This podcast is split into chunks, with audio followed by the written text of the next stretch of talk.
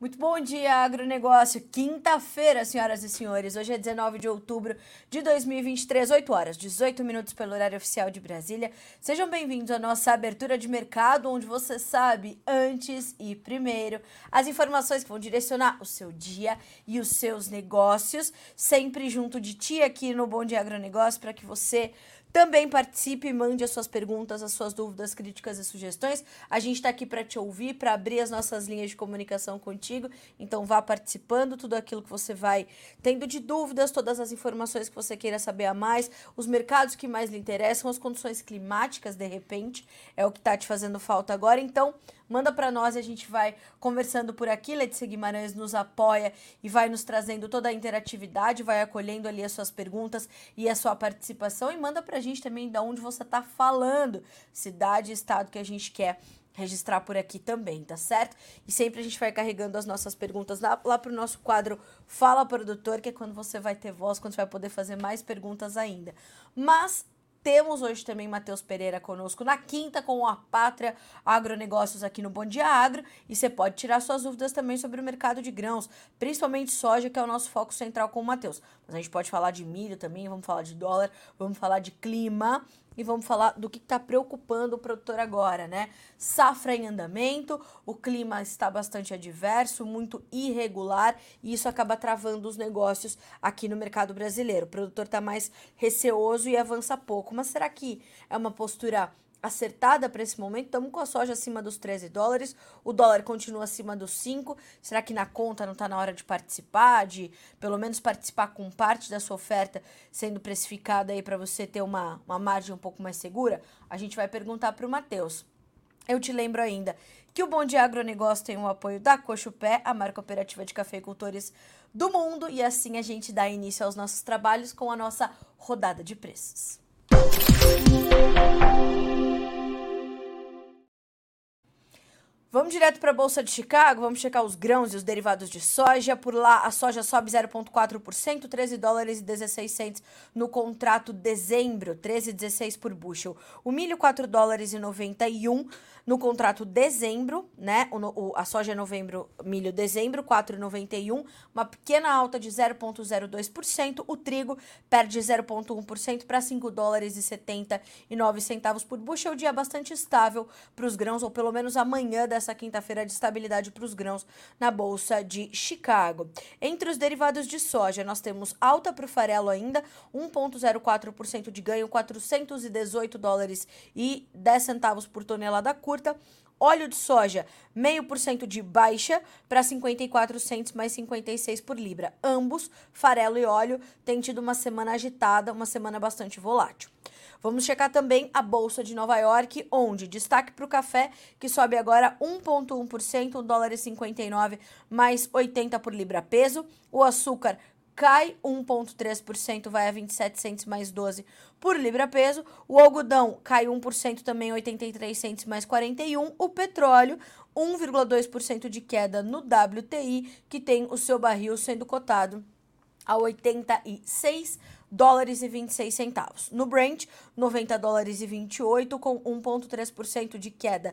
Já já eu vou trazer destaques da entrevista do Tiago Davino, analista da Agriinvest Commodities para o Jonathan Simeão, aqui é o Notícias Agrícolas ontem, para trazer aí quais são os focos do mercado. Naturalmente que o, a, a condição toda do Oriente Médio está no centro das discussões ali e é um dos pontos de atenção. Gás natural caindo 1,3% hoje. O gás natural também tem uma influência forte deste conflito, fora o conflito entre Rússia e Ucrânia. Ouro caindo 0,3%, a prata 0,3% de baixa também. Dólar index estável, bem próximo da estabilidade, com uma pequena baixa de 0,07%, com 106.277 pontos. Fechamento da Bolsa de Dalian, mercado futuro na China, um levantamento da Agriinvest Commodities. Farelo fecha em baixa, óleo também em baixa, bem como o milho. Já já eu vou falar um pouquinho mais com as informações do Eduardo Vanin sobre o milho na China, que está próximo das mínimas do ano, tá? Então a gente já já vai trazer essas informações também. Qual é a perspectiva do Vanin para essa manhã de hoje para o mercado financeiro? Bolsas no Ocidente caindo, petróleo em queda de quase 2%, ouro caindo também, o kit guerra está caindo hoje, que é commodity, ouro, uh, melhor, dólar e petróleo. Sinal de redução das tensões no Oriente Médio. Os Estados Unidos estão tentando costurar uma ajuda aos palestinos via Egito, já já vou dar esses detalhes. A Evergrande, incorporadora chinesa, deu mais um calote no pagamento de juros sobre bons emitidos em moeda estrangeira. A construtora deixou de pagar juros sobre 100% dos bons em moeda estrangeira desde o início da crise em setembro de 2021, tá? Uh, câmbio na China subindo, o rendimento dos títulos americanos de 10 anos renovaram as máximas de 17 anos, voltaram a subir. O real é a moeda de melhor desempenho contra o dólar e estão falando já de um piso para a Selic a 11% e para o final de 2024 em 9% na projeção do boletim Focus, aquele boletim que houve diversos economistas, um boletim do Banco Central. Para clima no Brasil, modelos mostrando chuvas para boa parte da região central do Brasil para a próxima semana. E a gente já já, quando for trazer um pouco mais de, de, detalhes sobre o mercado da soja, a gente aprofunda um pouquinho a nossa, a nossa análise ali em torno, naturalmente, do, do dessas informações de clima, tá?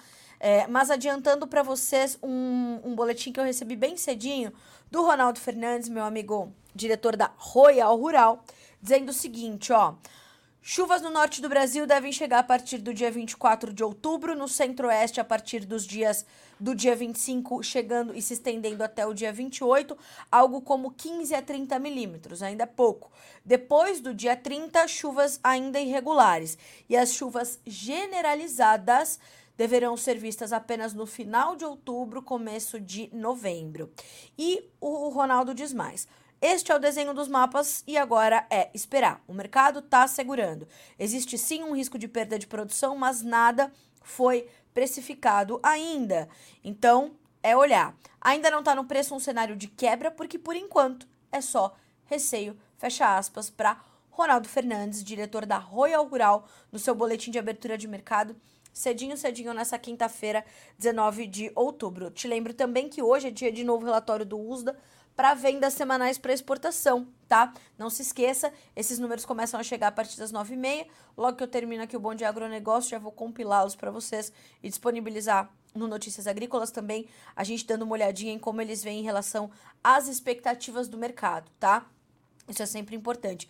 E o mercado está muito de olho nessas, nesses números, né, nas, nas vendas para exportação dos Estados Unidos, porque ontem eu conversava com o Eduardo Vanin para fazer uma matéria sobre o impacto do aumento da carne suína na China para a demanda por, por farelo e por uma, é, soja né, e tudo mais.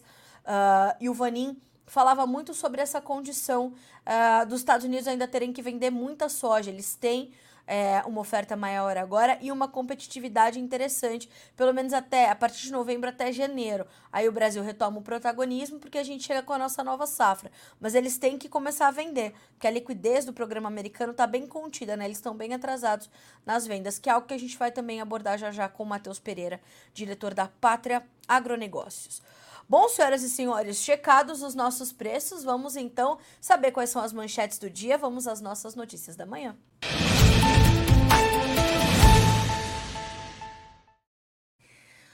Pois bem, vamos começar com a nossa atualização diária sobre o conflito lá no Oriente Médio. Eu vou mais uma vez é, é, é, explicar porque que rapidamente né, a gente está trazendo isso.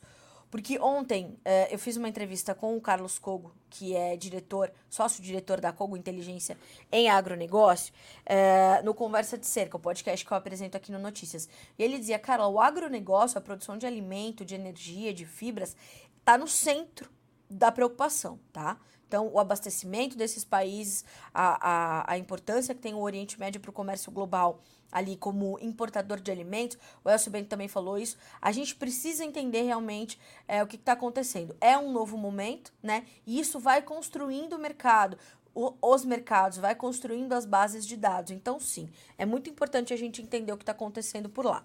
Quais são as últimas notícias entre o, no, sobre o conflito entre Israel e o grupo extremista terrorista Hamas? Bom, a notícia mais importante da manhã de hoje: Israel diz ter matado o líder de grupo apoiador do Hamas em Gaza. Realmente, se isso aconteceu, bons passos para Israel E a notícia é a seguinte: após uma série de ataques aéreos na faixa de Gaza, as forças de defesa de Israel afirmaram nesta quinta-feira, 19 de outubro, a morte de um dos chefes do grupo Comitês de Resistência Popular. Os militares também informaram o bombardeio de diversas estruturas do Hamas na região e, de acordo com o exército israelense, um ataque aéreo feito com caças em Rafah, no sul de Gaza, matou Rafat Harb Hussein Abu Hilal, considerado um dos chefes do ramo militar do CRP, o Comitê uh, de Resistência Popular, depois, uh, perdão, grupo de, denominado terrorista por Israel. Os CRP são a terceira maior milícia da faixa de Gaza, depois do Hamas e da Jihad Islâmica Palestina. Também foi informado que outros 10 milicianos do Hamas foram alvo de um ataque aéreo de precisão. Já os bombardeios, os alvos, entre os bombardeios, os alvos incluem postos de lançamento de mísseis anti-tanque, túneis cavados por terroristas, infraestrutura de inteligência e centros de comando adicionais, além de terem afirmado também que o exército lançou, uh, ou melhor, afirmou que dezenas de lançadores de morteiros foram atingidos, a maioria destruídos imediatamente após lançamentos de projéteis contra Israel. Uh, nós temos ainda uh, a investigação sobre aquele bombardeio, aquele, né, aquele ataque que atingiu um hospital lá em Gaza, né, tendo matado ao menos 500 pessoas, uh, e a investigação caminha para mostrar que de fato a autoria deste ataque foi da Jihad Islâmica. Uh, o Egito autorizou a entrada de 20 caminhões em Gaza, segundo o presidente americano Joe Biden, para garantir ali uma ajuda humanitária ao povo palestino. Então nós temos essa situação. Uh, nós temos já um saldo de quase 5 mil pessoas mortas em 13 dias de conflito, são quase duas semanas. No sábado, a gente completa duas semanas. Uh, nós devemos ver hoje um novo discurso do presidente Joe Biden, presidente americano, sobre não só o conflito entre Hamas e Israel, mas também o conflito entre Rússia e Ucrânia. E neste momento, além de ter recebido já outros líderes políticos, há pouco discursaram juntos o premier uh, israelense Benjamin Netanyahu e o primeiro-ministro britânico Rishi Sunak, que está em Israel. Então, uh, Netanyahu tem recebido vários líderes políticos em apoios claros e diretos ao seu país e a gente continua vendo, então, essas tensões políticas bastante esticadas, né? Tá todo mundo no pela na, naquela, né, nos os nervos à flor da pele, naturalmente, é uma guerra. Uh, o Conselho de Segurança da ONU vai voltar a debater é, uma solução para a guerra do Oriente Médio na próxima semana. Ontem nós tivemos a não aprovação também dos Estados Unidos sobre um plano que havia sido é, apresentado e os Estados Unidos, por serem um membro permanente do Conselho de Segurança da ONU, diferente do Brasil, por exemplo, que é um, um, um membro que sai e entra, né? Uh, a gente tem essa condição. Então, a situação por lá não é nada diferente do que a gente tem tratado, os números só que são crescentes e cada vez mais estarrecedores, e a gente vai monitorando tudo isso, claro, bem de perto. 8 horas e 32 minutos pelo horário oficial de Brasília, dessa quinta-feira, 19 de outubro. Trouxemos as últimas informações do conflito. Agora eu falo um pouquinho sobre o mercado do petróleo. Ontem, o Jonathan Simeão, é, é, repórter aqui do Notícias Agrícolas e um dos nossos editores, especialista no mercado de energias, entrevistou o analista da Agriinvest Commodities, Thiago Davino, especialista no mercado de petróleo, que nos dizia que, de fato, o mercado todo está com os seus olhos voltados para o Oriente Médio, mas em especial para o Irã né? Uh, nós tivemos ali as últimas movimentações do petróleo. Na terça-feira, os preços dispararam mais de 3% com sanções é, impostas ou pedidas ali uh, ah, para o Irã, uma loucura toda. E quando a gente pensa, volto a dizer, no mercado de petróleo, a gente está falando de um mercado muito focado no Oriente Médio. Vale a pena você revisitar esta entrevista, porque a manchete do Thiago Davina, Davino para o Jonatas foi o seguinte: conflito isolado entre Hamas e Israel faz mercado subir, mas ainda distante das máximas históricas.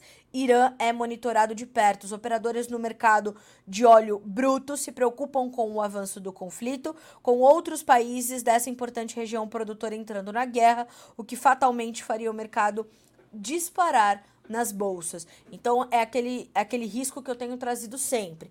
O conflito hoje é localizado, né? Israel, Gaza. Se ele se torna um conflito, né? Israel-Palestina, mas concentrado ali na faixa de Gaza. Se você tem uma um espalhamento desse conflito e ele se torna regional, aí sim vai ser um Deus nos acuda. A gente pode ver é, a, a, a situação se escalar de forma ainda mais rápida. Então, é isso que está acontecendo agora. Então, a, possibilidade de outros países. A gente fala do Irã para petróleo, mas a gente está falando da Síria, da Cisjordânia, né? E de outros países podendo ingressar nesse conflito grupos terroristas de outros países também podendo ingressar nesse conflito e a gente está de olho vivo nisso, portanto. Por que, que é importante monitorar o petróleo? Essas disparadas dos preços, elas encarecem muito a logística, elas encarecem custos de produção, elas encarecem fertilizantes. A gente está falando de um impacto direto para os fertilizantes nitrogenados, por exemplo, ao impactarem o gás natural. Então, quando a gente pensa no petróleo, além da movimentação do petróleo enquanto commodity mexer com todas as outras commodities, a gente está falando também de uma de, de, impactos que, que se ramificam ali para custos de produção, principalmente quando a gente pensa no nosso setor e em outros, mas principalmente na logística, fora os insumos. Então, atenção total.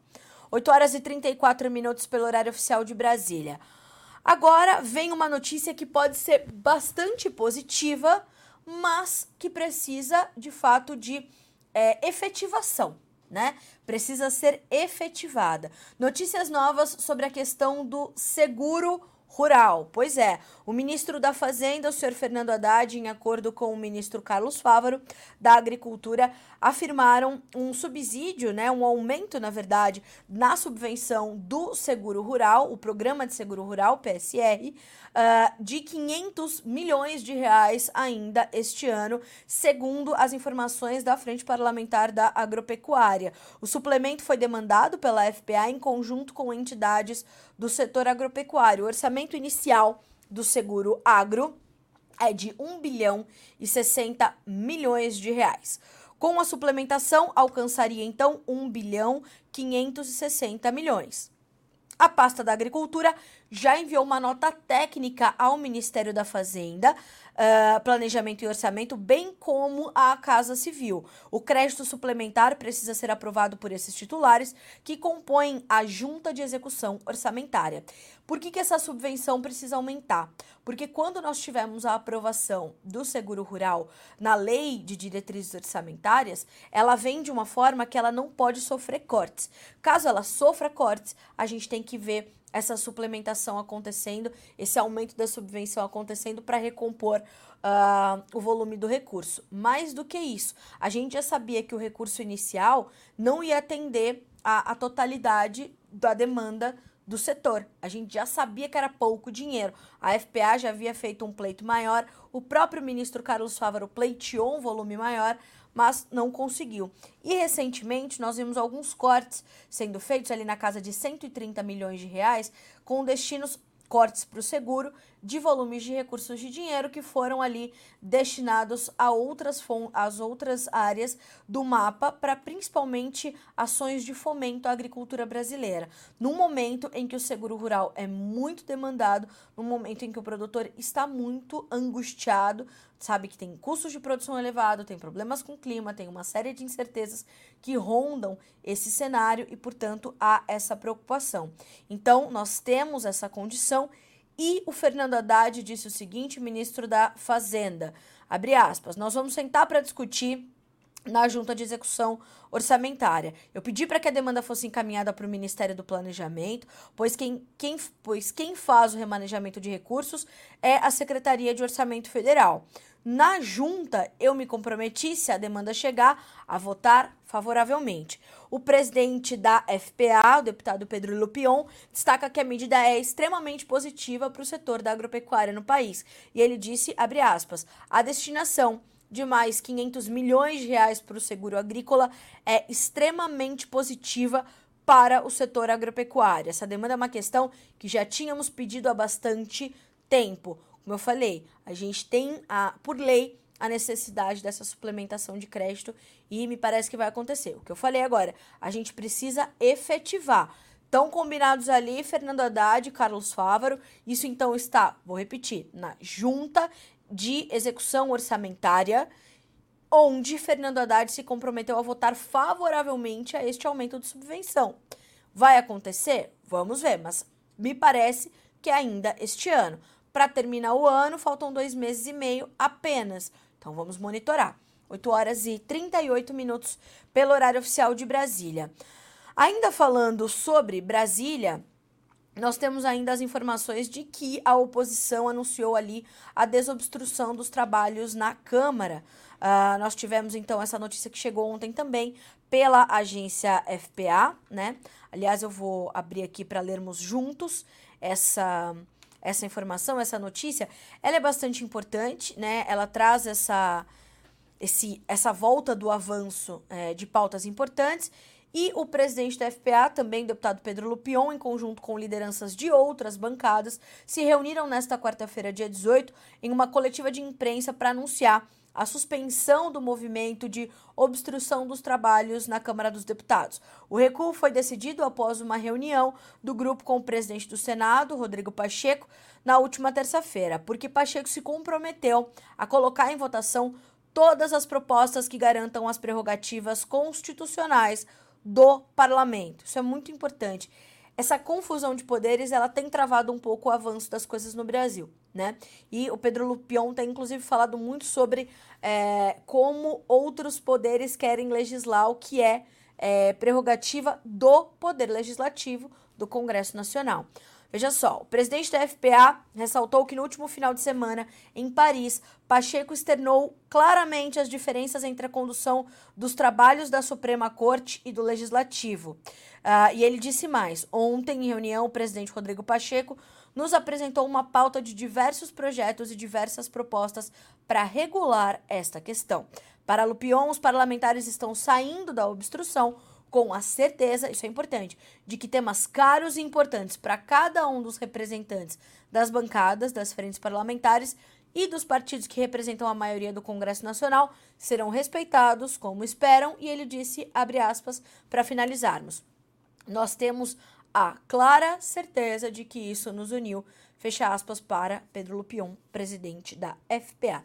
Essa notícia também está disponível para você aqui no Notícias Agrícolas, ca caso você queira saber mais detalhes. Mas fato é que foi anunciada então pela oposição a desobstrução dos trabalhos na Câmara dos Deputados. Vamos ver as pautas avançarem, mas principalmente vamos ver o respeito da jurisdição, se dá para dizer dessa forma, de cada poder, cada um fazendo o seu papel. Isso é muito importante, isso é determinante para o bom caminhar da democracia nesse país e em qualquer outro. 8 horas e 41 minutos pelo horário oficial de Brasília. Ainda em Brasília, eu vou pedir um minutinho para o meu amigo Matheus Pereira, que já está conosco, certo?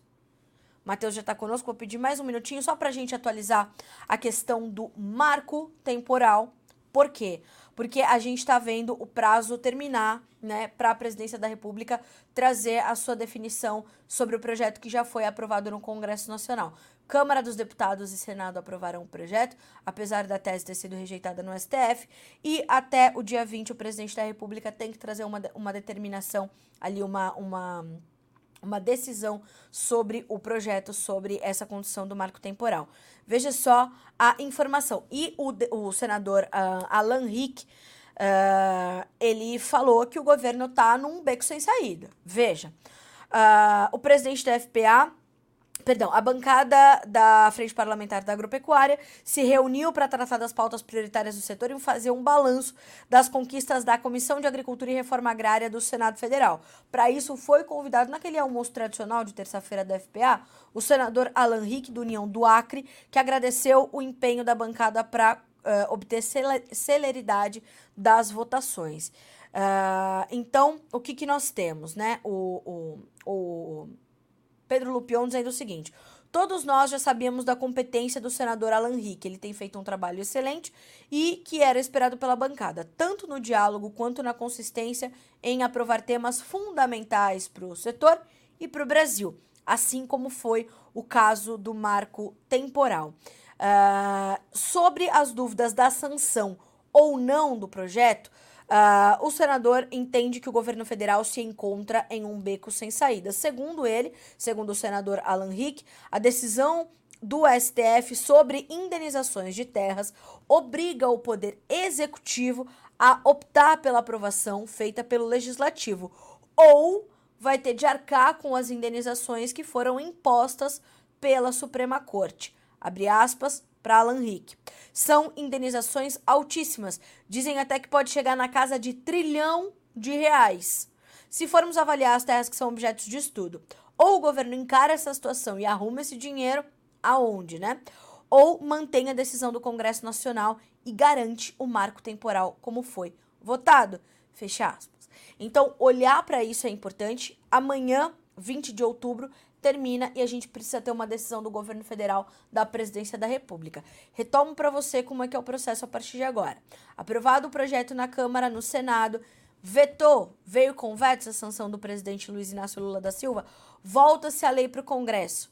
O Congresso derrubou os vetos, derruba os vetos, promulga a lei com uh, na integralidade, né? Sem os vetos, porque derrubou-os no Poder Legislativo. Então, observar e entender. Não, vem sem veto. Vida que segue, vamos marcar e vamos seguir como é que as coisas vão caminhar. Entender principalmente como ficam as homologações para as demarcações de terras que já estão em andamento.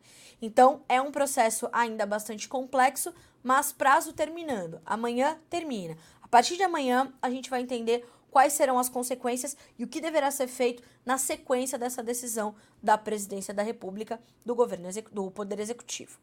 8 horas e 45 minutos pelo horário oficial de Brasília. Vamos às nossas entrevistas dessa quinta-feira aqui no Bom Dia Agro.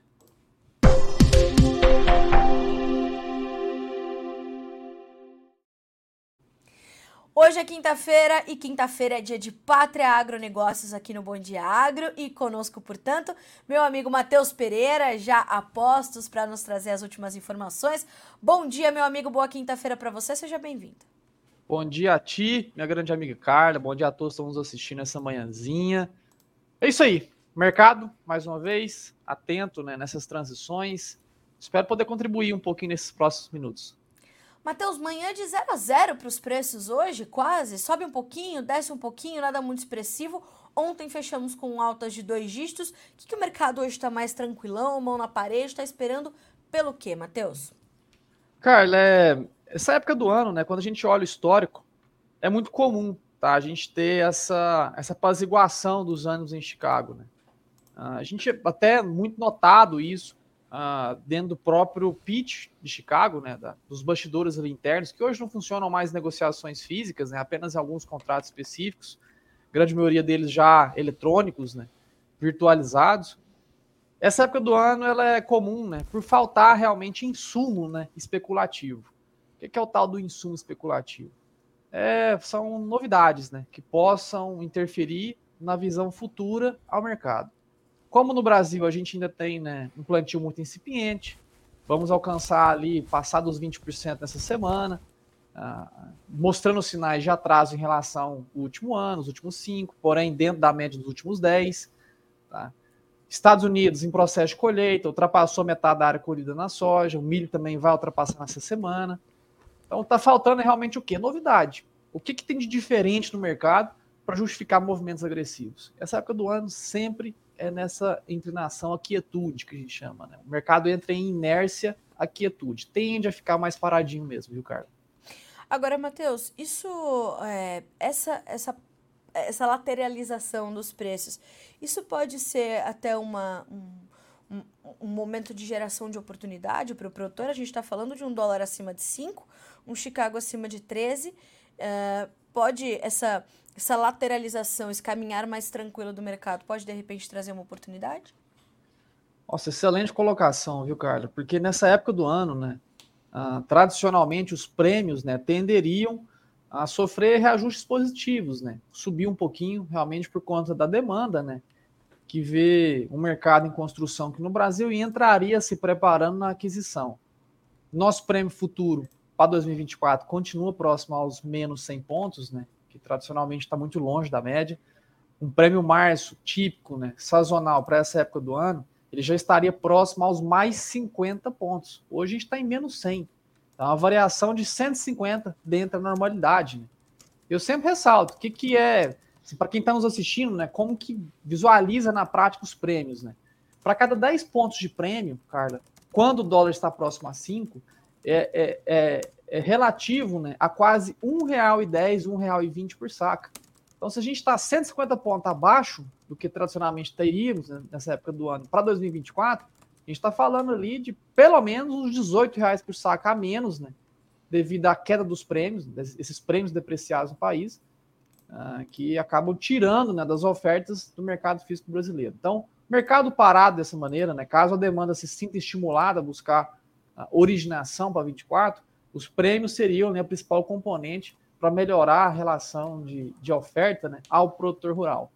Porém, Carla, ah, jogando o jogo como é jogado, o lado comprador hoje entende né, que o Brasil como um todo vem construindo uma grande safra, apesar de problemas. Tá? Muita atenção, tem problemas no radar, problemas que estão sendo negligenciados ainda pela parte da demanda, que não está olhando internamente no Brasil. Eu entendo, está muito cedo ficar falando de potenciais quebras no Brasil, está muito cedo. Porém, infelizmente, os mapas né, de previsões não tendem a melhorar para trazer um conforto produtivo né, para quem está comprando soja hoje no país. O que, que esses mapas estão dizendo, Matheus? A gente tem uma irregularidade que marca muito esse início de safra. A gente é, tem chuva demais em alguns locais, a falta delas em outro, uh, e eu percebo que essa irregularidade ela é um, uma, uma puxada de freio é, forte para o avanço dos negócios aqui no Brasil, para nossa comercialização, não? Com certeza, cara. Assim, na, na, outro lado da moeda, né? Eu tirando aqui, Matheus, a camiseta de analista de mercado, né? Quase 10 anos de puramente focado né, em entender o mercado, analisar e recomendar para a clientela, colocando a camiseta de produtor rural, o qual eu já fui antes de ser analista, né? ah, eu sei né, que o produtor rural hoje tem esse receio. Ele vê em grande parte do centro-norte, centro-norte estou incluindo toda a região centro-oeste do país, tá? A gente traçando ali uma linha imaginária de Campo Grande, no Mato Grosso do Sul, sentido a norte, pegar toda a região também ali de Rondonópolis, Mato Grosso, todo o Vado Araguaia, Mato Grosso, todo o centro-norte de Goiás, né? Uma linha imaginária também de Goiânia acima, pegar todo o noroeste ali de Minas Gerais, Unaí, oeste da Bahia, Tocantins, Maranhão, Piauí, são regiões que ainda estão com com, com, a, com a, sentindo né, a falta de chegada de chuvas. As chuvas foram disparelhas, tiveram até chuvas fora de época né, ali em agosto, e é uma consequência do fenômeno El Nino, né? A presença do El Nino antecipa essa chegadinha de chuvas que foram chegaram um pouco mais cedo lá em agosto, uh, e agora sentem a falta delas, né? enquanto que quando a gente olha os nossos amigos, compatriotas, no sul do país, Paraná, Santa Catarina, uh, norte do Rio Grande do Sul, são regiões que estão nadando debaixo d'água, né? Então, está muito esparelho, está muito realmente incerto né? sobre o que vai ser produzido de agora em diante. Por isso que o produtor fica um pouco mais receoso, entendo totalmente o lado, que não se sabe né, o que vai ser tirado de campo. O produtor hoje que faz, aqui no Centro-Norte, né, uma projeção de produzir 60 sacos por hectare, ele sabe, com esses atrasos, com a falta né, de uma segurança climática ofertada para as próximas duas semanas, ele sabe que talvez está ameaçado colocar 60 sacas de média ah, nessa, nessa safra 23, 24, coisa que foi até comum aí nesse último ciclo 22, 23, cara. Agora, Matheus, a partir do momento que essas chuvas se regularizem, a gente tem uma condição melhor é, para o avanço dos trabalhos de campo por aqui. O mercado tende a cair de forma mais rápida e agressiva, ou como ele tem também precificado essa, essas preocupações de forma muito contida, muito cautelosa, ele também, quando a chuva começar, é, pode ter um comportamento semelhante ou não? A gente pode ver o preço perder força mais rapidamente. Com certeza, Carla, assim, trabalhando nas possibilidades. Né? O que é possível hoje no mercado da soja? Tudo, tá? Ah, mas Matheus, tem gente falando que a soja vai vir a 90, né? A gente vê as pessoas aí até, esses analistas sem critério ali, né, que ficam levantando a bandeira que a soja agora, próxima a 100 reais, pode vir a 90, é, é bater, é chover no molhado, né? É bater na onça morta. Estão fazendo agora. É, é, querer espancar o bicho tá morto e mostrar lá, dizendo que foi ele que matou, né? Mas o mercado da soja, de agora em diante, né? Ele é sim uma consequência do que acontece internamente no Brasil. É o maior produtor, é o maior exportador, é o maior né, sítio né, de relevância da oferta mundial de soja, está aqui dentro do Brasil. Tá bom? Então, essa safra é um grande direcionador. O que temos de previsões? Complicações climáticas. Complicações tá, que não justificam quedas profundas. Mateus, o clima é uma ciência exata? Longe disso. Longe disso. Tá? É difícil a gente ter realmente um alinhamento com São Pedro para saber se essa, essas previsões né, da falta, da recorrência de falta de chuvas, se tornará algo típico né, de agora até janeiro. É o que indica. Tá? Partindo desse pressuposto que a meteorologia está problemática, está faltando chuvas, a presença do El Nino, potencial formação de um superfenômeno agora nessa reta final de ano, a gente não tem né, justificativas climáticas hoje para apostar em, queda, apostar em quedas profundas no mercado da soja. Tá bom, Matheus, se o clima vira, se a gente tem sim uma safra regular, um caminhar muito bem nessa reta final de ano, aí sim, né? Como tá falando agora, né, o sem critério, assim que eu chamo, né? Que é, tá batendo a onça morta, tá? Tá batendo a onça morta, tá chovendo no molhado e fazendo todo um, um alarde né, em relação a essa a situação que o mercado da soja vive hoje. É nítido, né? É óbvio, ficou óbvio, assim, é. A minha filha de 7 anos conseguiria sintetizar a mesma coisa, né? Que se a gente tiver é, algum, algum uma, uma, produção né, cheia, uma produção caminhando bem, os preços da soja tenderão sim a cair, né, contrariando todas as previsões climáticas hoje né, existentes. Matheus, quando a gente é, olha para isso, é, a gente tende a ver o produtor nesse momento muito focado na sua janela, né? olhar para fora do que está acontecendo ali na, na região dele e achar que o mercado vai reagir imediatamente àquilo. Enquanto tem uma safra caminhando aqui no Brasil, e como você falou, plantio ainda incipiente, a gente tem muito para acontecer, a irregularidade climática muito forte em anos de El Ninho para o Brasil, a gente tem uma nova safra para começar na Argentina e a gente tem uma safra se concluindo, é, Argentina, Paraguai, aqui na América do Sul, a gente tem também uma safra se concluindo nos Estados Unidos. E fora tudo isso, a gente ainda tem os compradores olhando para tudo isso. Como é que essas informações também estão ocupando ali a atenção dos radar, dos radares dos agentes do mercado nesse momento para é, resultar nos preços que a gente está vendo? A gente está vendo um novembro acima de 13 dólares, novembro que é referência para a safra dos americanos. Por quê? Sim. Esse novembro, né, abaixo dos contratos futuros, é um puro reflexo da oferta né, que se cria agora né, na colheita norte-americana. Tem soja dispersa por todo o território norte-americano, sem dúvidas. Tiveram problemas de safra? Sim. Foram problemas graves, tá? não foram calamidades produtivas. Porém, os norte-americanos perderam de soja aí cerca de 13 milhões de toneladas em relação às primeiras estimativas. O milho também mesma proporção. Tá?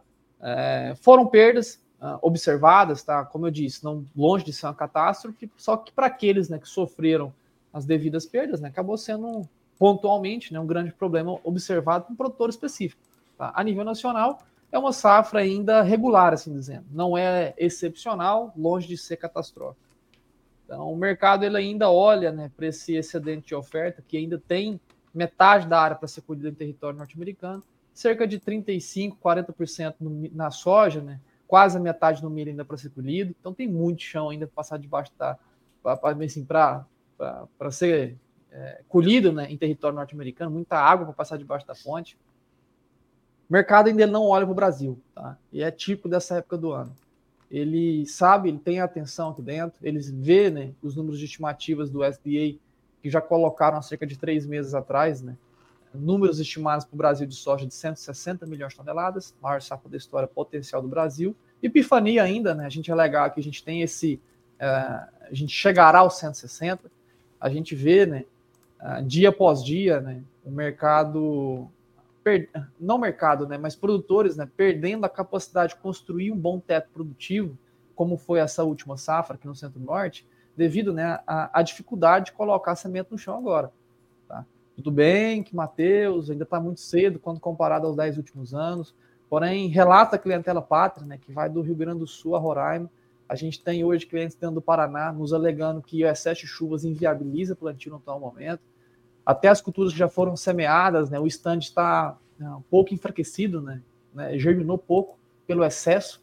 Tá? Dentro do Mato Grosso, já temos clientes que já estão em linha de replantio, já estão replantando. Eu ia te perguntar isso Eu ia te perguntar isso agora, como é que você está recebendo e se está recebendo reportes de replantio, porque a gente tem recebido aqui também.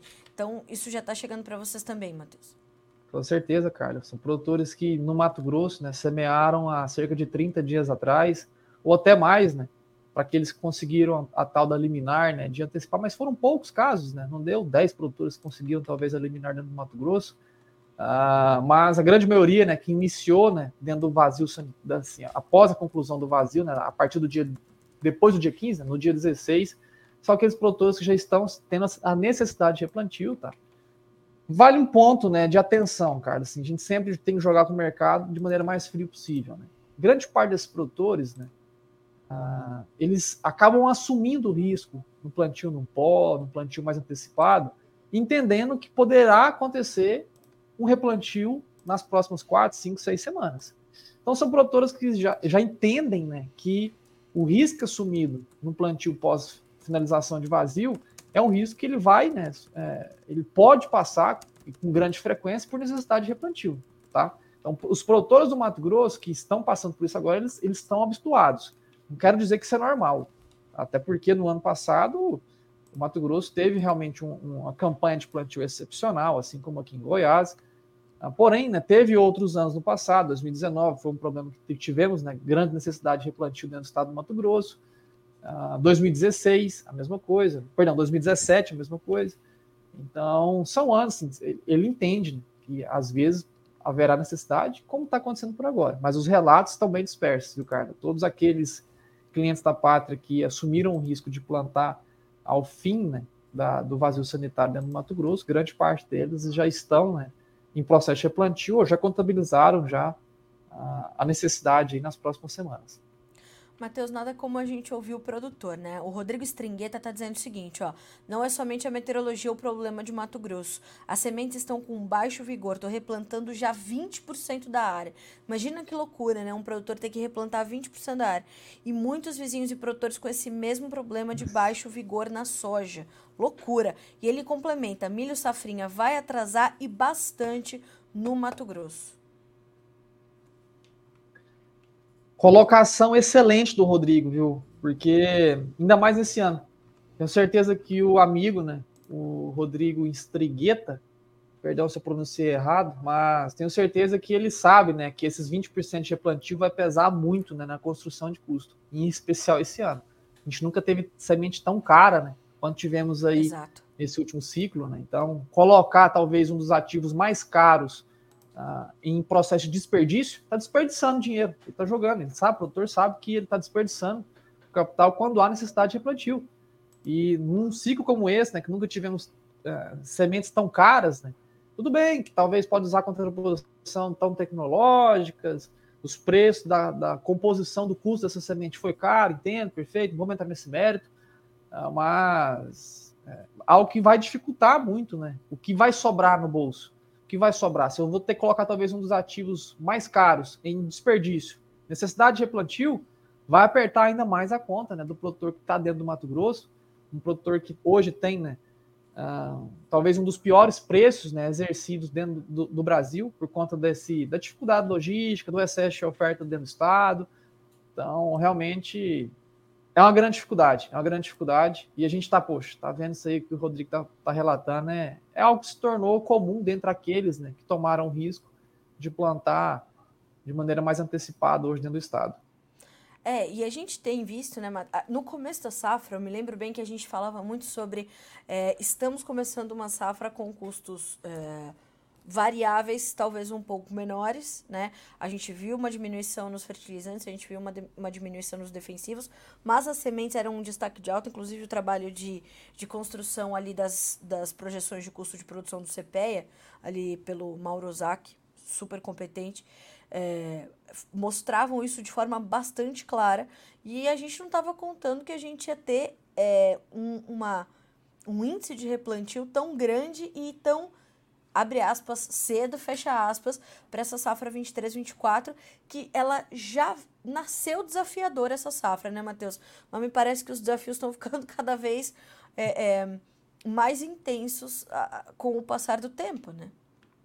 É, Carla, é, é, esse ponto, né, é algo que a gente tem que levar em consideração, né? Até porque, mais uma vez, né, os tais os sem critérios, né? Que alegaram que, poxa, a safra do Brasil tá, esse ano está muito barata, comporta uma soja de 110 no Mato Grosso, comporta uma soja de 100 reais. O tal do sem critério, ele não vê realmente a dificuldade do outro lado da ponta, né? Ele olha Sim. essas variáveis no computador na telinha e acha que isso é, é, é, é, o reflexo do planeta, né? Olhar o analista de computador.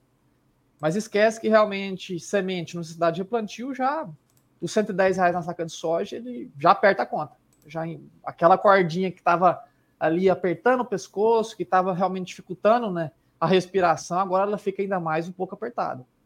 Então, esse ano é um ano complicado, tá? É, por mais que a gente tenha tido, né, e continua observando a queda né, dos preços de alguns insumos, nem todos caíram, né?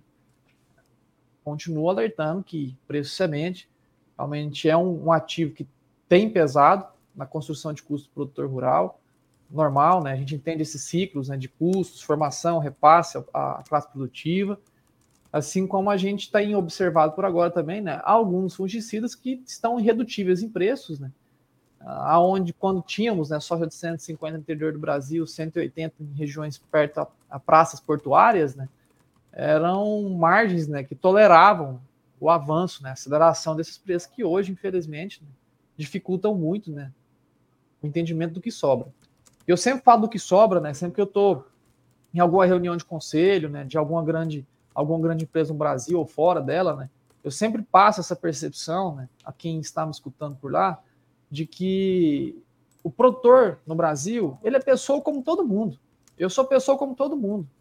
Eu só vou investir no meu negócio como empresário da atividade rural se eu conseguir enxergar uma, uma, uma percepção que eu vou lucrar mais com aquilo, que eu vou conseguir extrair mais dinheiro com aquela atividade.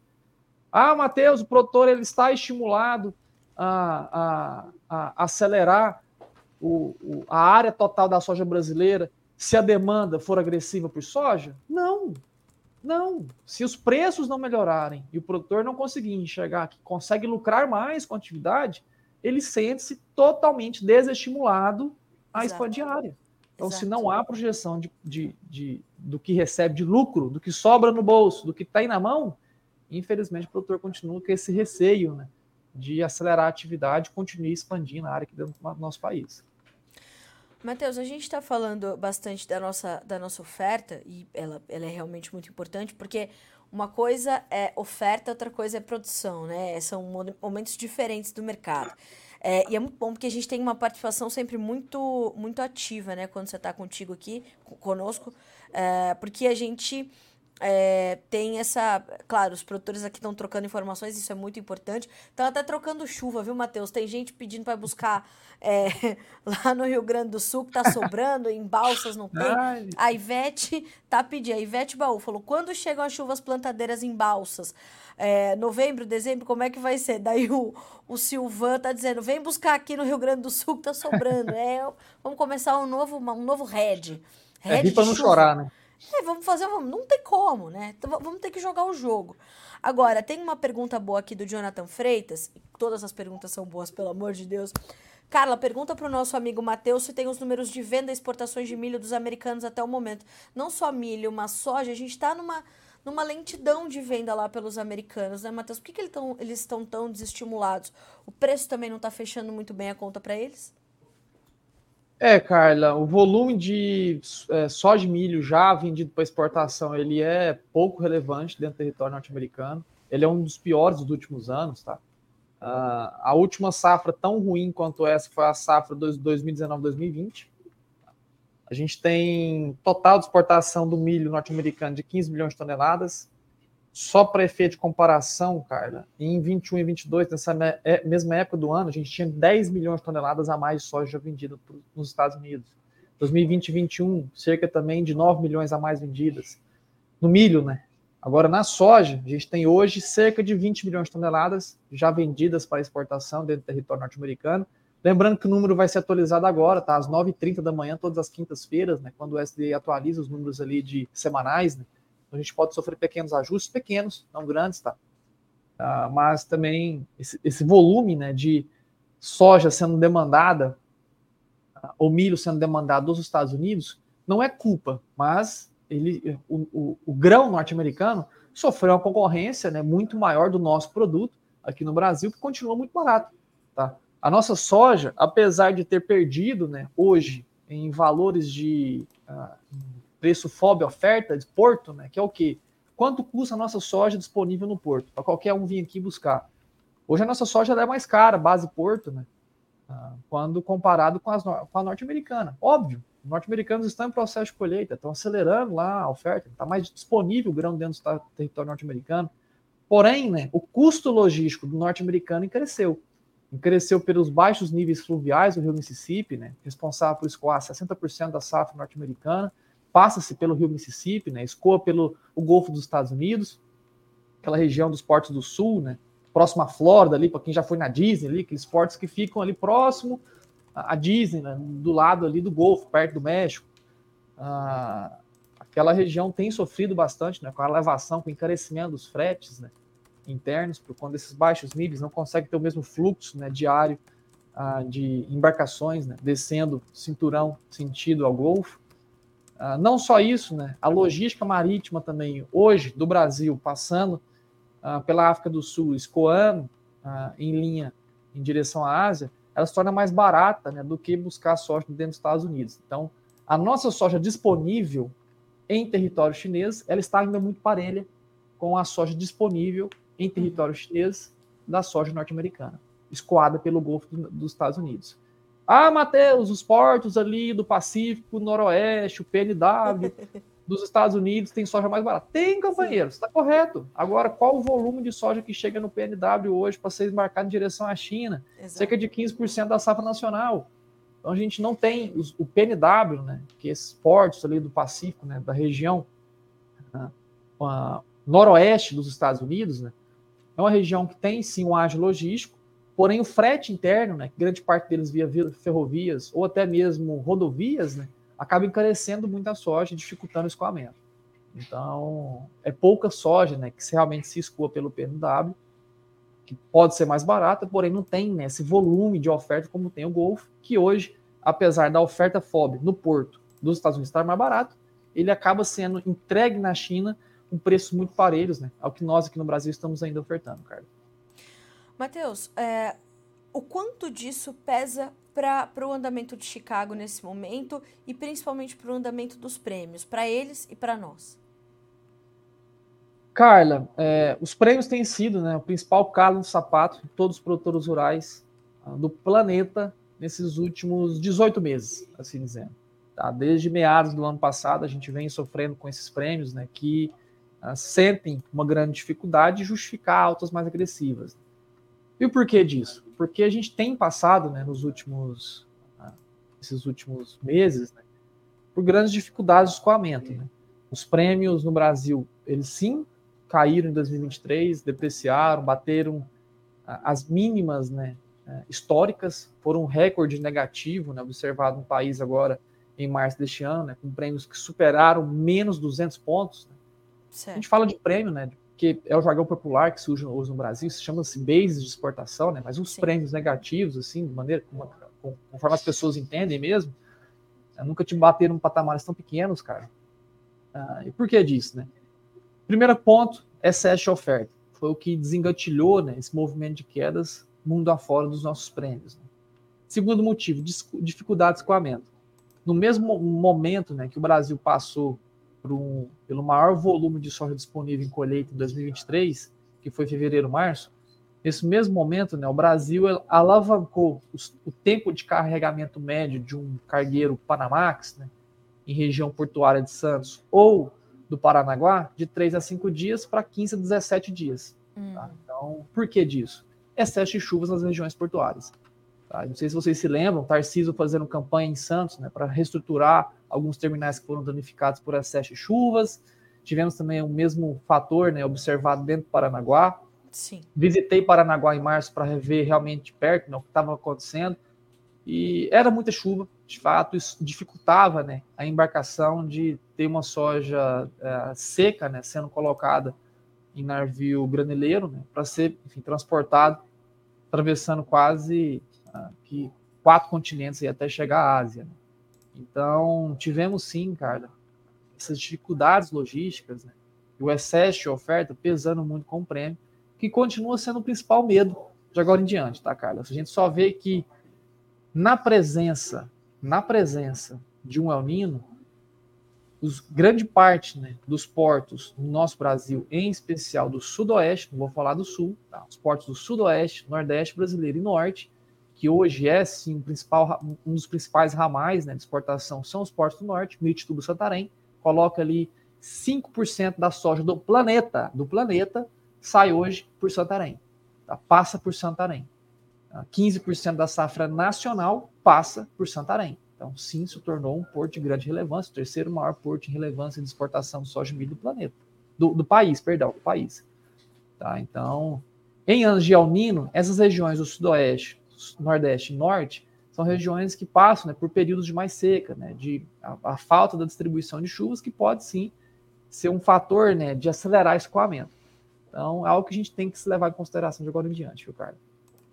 Bom, muitas informações então para a gente ir construindo esse quebra-cabeça. Para a gente finalizar, Matheus, a gente tem alguma orientação que sirva de base para o produtor concluir essa semana e é, dar sequência aos seus trabalhos de campo e, e dividindo as suas atenções com os negócios, a gente consegue trazer uma, uma orientação que, embora o Brasil exija é, muitas orientações pelo seu tamanho, pelas suas particularidades, a gente consegue trazer algo comum para todos os sojicultores agora? Produtor no Brasil, de maneira reta, clara, direta. Você não pode errar essa safra 23, 24, bichão. Essa safra, esse último ciclo, 22, 23, já foi um ciclo onde grande parte da classe produtiva sofreu com a redução drástica da margem de lucro, até chegou a fechar no 0 a 0, se não no negativo. Tá? Esse próximo ciclo 23, 24 não tolera o erro. Tá? O produtor ele tem que saber principalmente quando fazer aquisições em tempo hábil para safrinha, se necessário, tá? Muita atenção. Vi comentários aqui também falando que plantio agora atrasado já acarreta em problemas de safrinha, totalmente correto. Todos os anos de El Sim. Observados no Brasil durante o verão acarretaram em problemas de safrinha no país. Segunda safra, milho de segunda safra, todos os anos.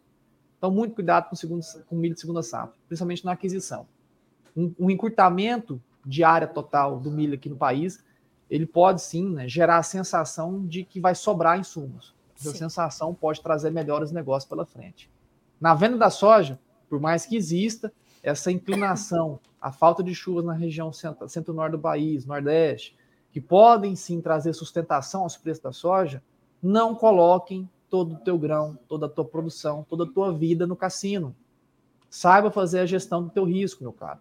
Saiba fazer, pelo menos, a parcialmente a trava para garantir os teus custos iniciais. Tem a pátria ao seu lado. Você não pode errar essa safra 23, 24, bichão. Porque, infelizmente, a gente já passa de um, um último ano que encurtou enxugou o que você tinha de sobra. As tuas sobras estão poucas. Então a gente não pode tomar muito risco pela frente no ano, né, aonde o bolso está magrinho, está faltando dinheiro na carteira. Então, esse ciclo safra 23, 24, ele tem que ter olhado, ele tem que ser dado com passos muito firmes, né? E muitas das vezes o achismo, né, ou a sensação, a inclinação, eu falo isso por experiência, pessoal. A cara já me escutou falar isso aqui centenas de vezes. É a família inteira rodeada de produtor. É pai, é, é, tio, é padrinho, é avô, é periquita, é papagaio, é cachorro dentro de casa, é produtor.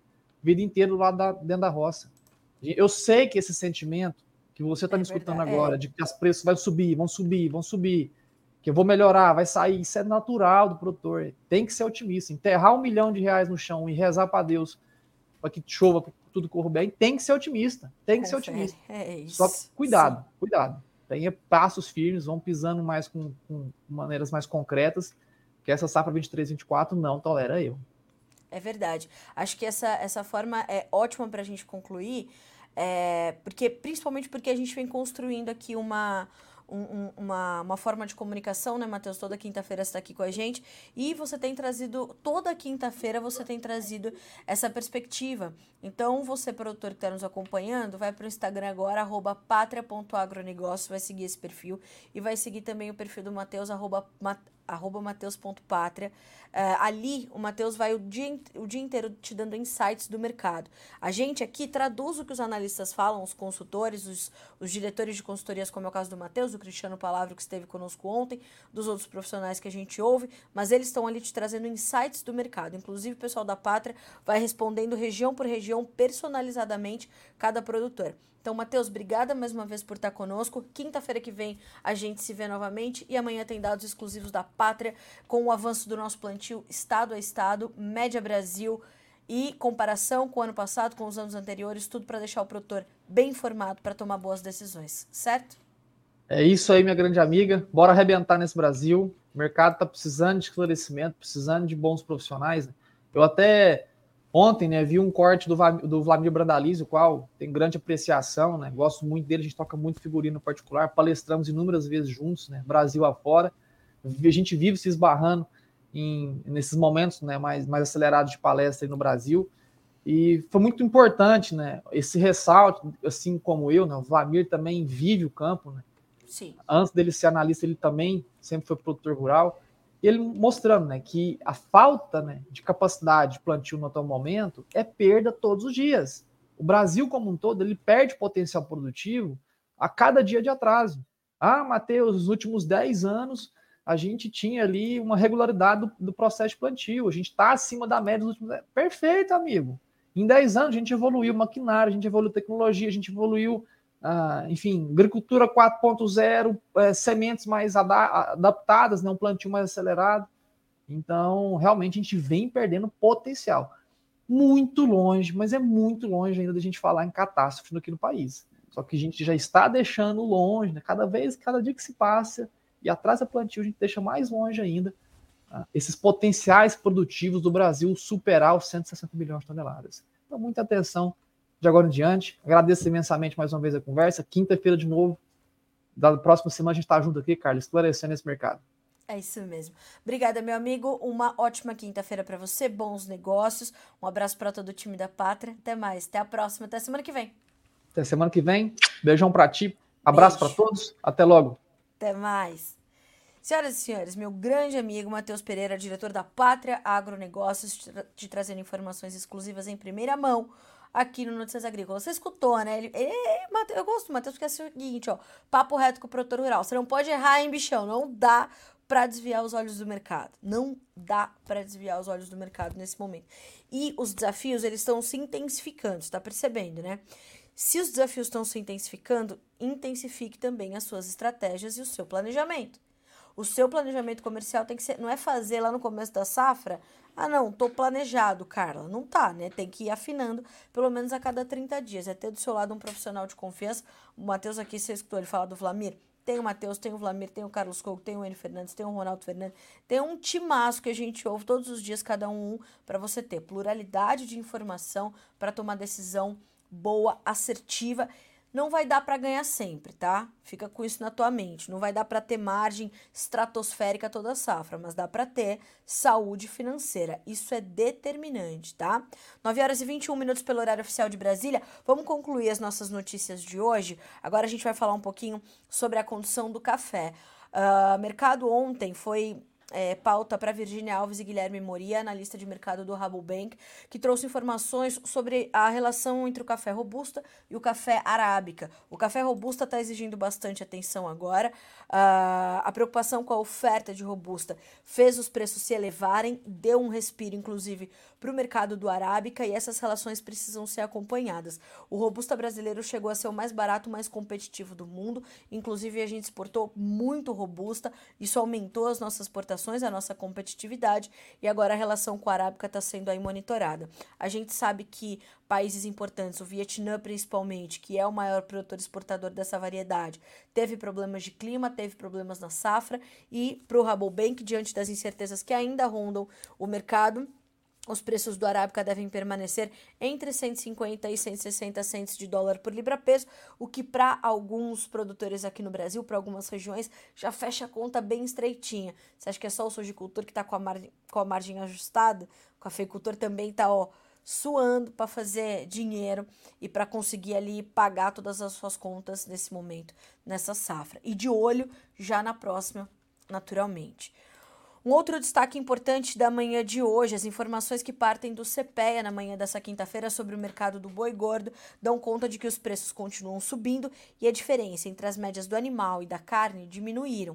Veja só, a diferença entre os preços de comercialização das arrobas do boi gordo para abate, estado de São Paulo à vista, e da carcaça casada bovina, atacado da Grande São Paulo à vista, voltou a cair nessa parcial de outubro. Uh, vale lembrar que em setembro, um levantamento do CPEA mostrou que a diferença entre os preços médios da arroba do boi gordo e da carne atingiram um nível recorde, com vantagem para carne. De acordo com pesquisadores do CPE, esse cenário se deve à recuperação verificada nos valores do animal uh, para abate nas últimas semanas, como reflexo da redução da oferta de gado pronto para isso pronto para abate.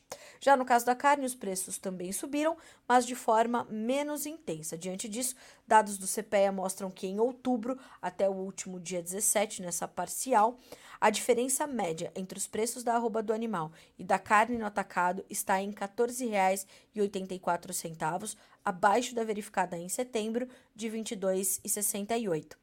Uh, então, nós temos esse quadro, lembrando sempre que são períodos semelhantes é, comparados, né? Então, a parcial de outubro versus a parcial de setembro.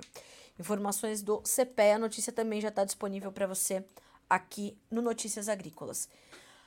Para concluir, outras duas informações no mercado de grãos. Ontem, em entrevista ao Notícias Agrícolas, falando agora sobre o mercado de trigo e o apoio à comercialização, o Elcio Bento, analista da Safras e Mercado, trouxe a primeira informação de que o governo havia divulgado no Diário Oficial da União uma portaria de apoio à comercialização de trigo. Na sequência, nós tivemos mais detalhes e, claro, que eu ia dividir com vocês aqui, né?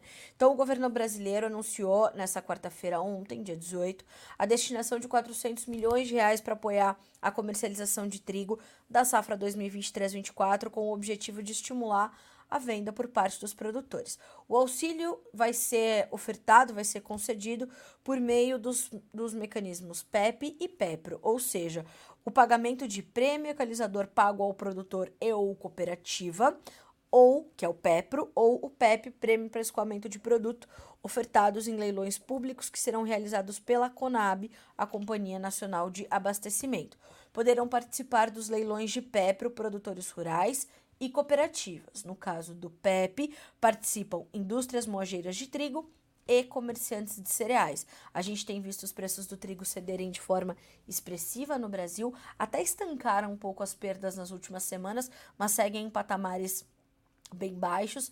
Ah, recentemente a gente noticiou, inclusive, as mínimas aí de 9, 10 anos, 5 anos, a depender do estado, preços pressionados e que estreitam muito a margem do produtor, que vai colher uma safra menor nessa temporada. A colheita está em andamento por conta do clima bastante adverso, que promoveu não só problemas gerados pelo próprio clima, mas a incidência maior de doenças, que tirou bastante da produtividade do trigo brasileiro nessa temporada. 9 horas e 26 minutos para concluirmos as notícias de hoje. Eu quero trazer um destaque do Eduardo Vanin, eh, analista da Agriinvest, sobre a condição dos preços do milho na China, que estão se aproximando das mínimas do ano de 2023. Em julho, os preços estavam em uma ascendente formidável, combinação de farmer selling fraco, ou seja, a venda por parte dos produtores, o trigo em alta, que puxava também os preços do milho, redução das importações de arroz devido à quebra na Índia, calor extremo em junho e julho e dois tufões com um intervalo de 12 dias. Agora, segundo as informações que eu apurei ontem com o Vaninho, ele me dizia o seguinte: Carla, a gente não tá vendo ali grandes problemas. A safra está entrando e a gente não está vendo grandes reportes de perda de safra, de perda de qualidade. A gente está vendo uma certa estabilidade. Então, o mercado, observando isso, vai pesando sobre as cotações. Então, a safra do milho vem ok, de acordo com os reportes da China, e tudo que vem da China vem com aquele véu por cima. Qual o tamanho real da safra de milho? A gente ainda vai ter que esperar um pouquinho mais para entender. Ainda sobre a China, recentemente, o país asiático aprovou diversas variedades novas de soja, milho e trigo para produção, para sempre garantir uh, a sua segurança alimentar, mas mais do que isso, para também continuar aumentando o seu portfólio e garantir ali que esteja bem abastecido. 9 horas e 27 minutos pelo horário oficial de Brasília. Vamos ao nosso Fala Produtor.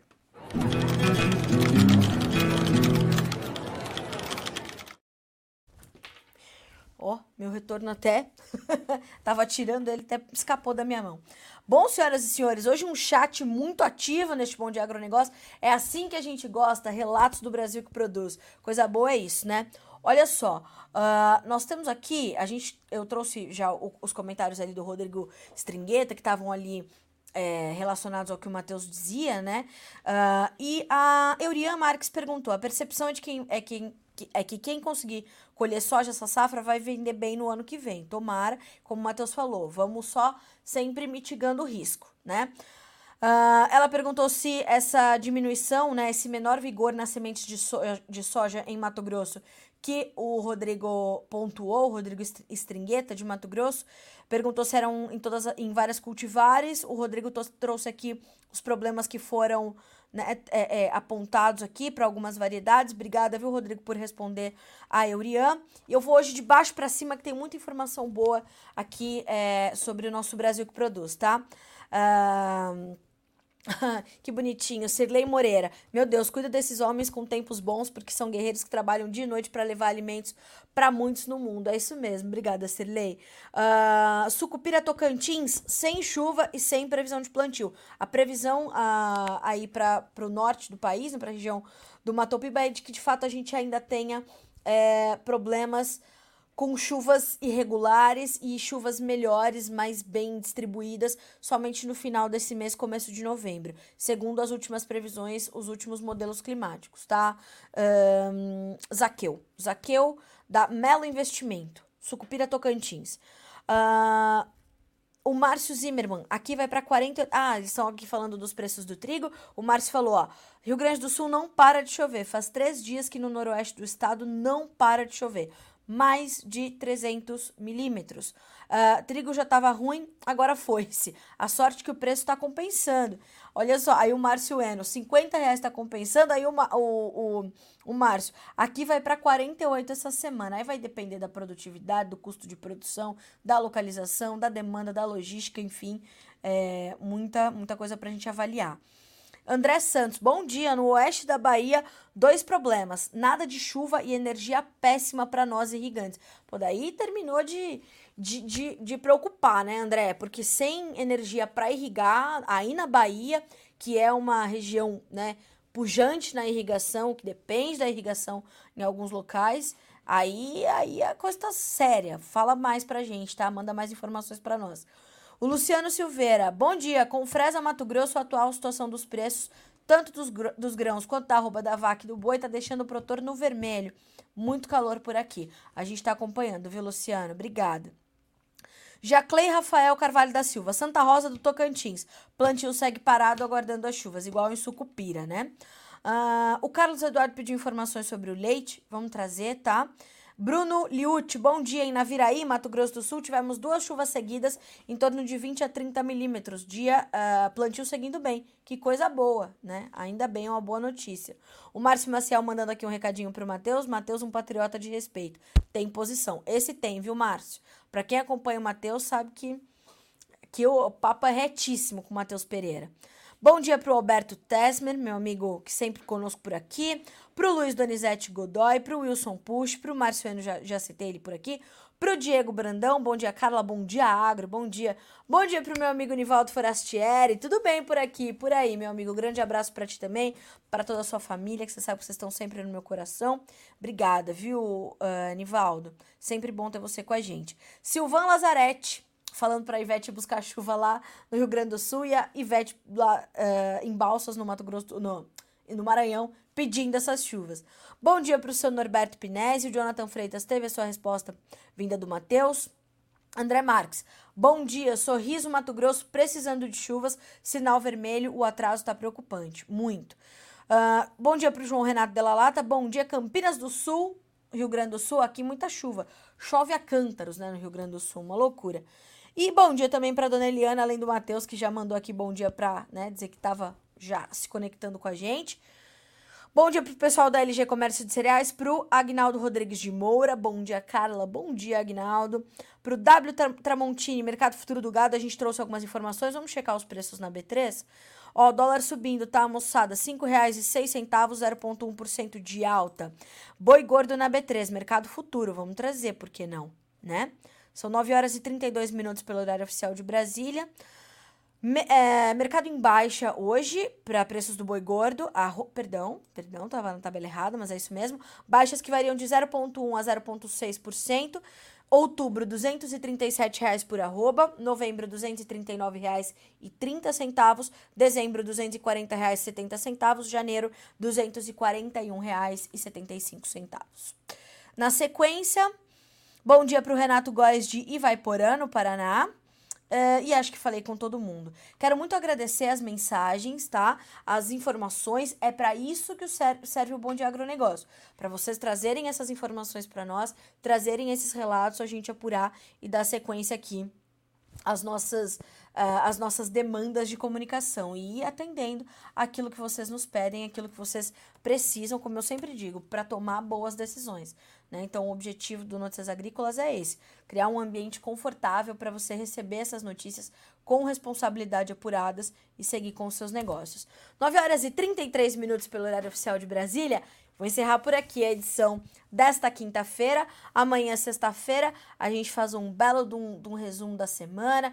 Vai ter entrevistado, vai ter fala produtor. Vá mandando as suas perguntas. Mande para nós suas fotos e seus vídeos. Você pode participar pelo WhatsApp, pelo Instagram. Dá para mandar lá no arroba Notícias Agrícolas ou no arroba jornalista Carla Mendes. É mais um bracinho só das nossas redes sociais que eu, que eu, que eu coordeno ali no no Instagram, arroba jornalista Carla Mendes, só mais uma, um passinho, né? Então a gente vai buscando, tá certo? Senhoras e senhores, boa quinta-feira para todos, bons negócios. Amanhã a gente volta a se encontrar aqui a partir das 8 horas, horário de Brasília. Bom dia, agronegócio. Até amanhã.